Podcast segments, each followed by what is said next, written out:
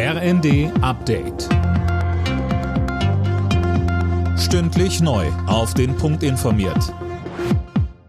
Ich bin Dirk Jostes. Guten Tag. SPD, Grüne und FDP streiten weiter darüber, wo gespart werden soll. 17 Milliarden Euro fehlen nach dem Urteil des Bundesverfassungsgerichts für den Haushalt 2024.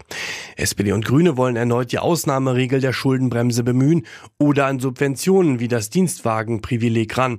Da spielt die FDP aber nicht mit. Fraktionsvize Meyer sagte im ZDF. Das Dienstwagenprivileg ist ja keine Subvention, sondern es ist letztlich eine Bürokratieerleichterung. Am Ende des Tages geht es darum, dass die Menschen, die einen Dienstwagen haben, diesen auch privat nutzen können.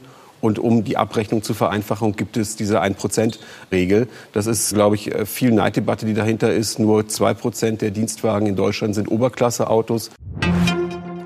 Die Weltklimakonferenz in Dubai geht in ihre entscheidende Phase. Für heute wird ein neuer Entwurf eines Beschlusstextes erwartet.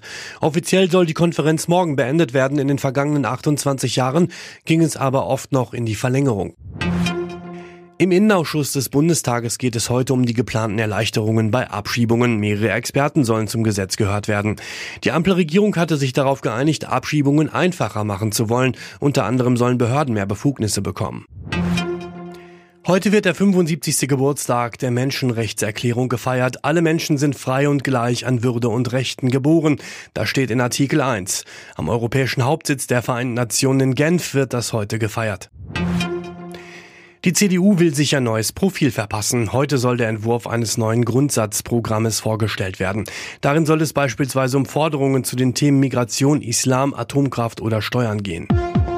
Alle Nachrichten auf rnd.de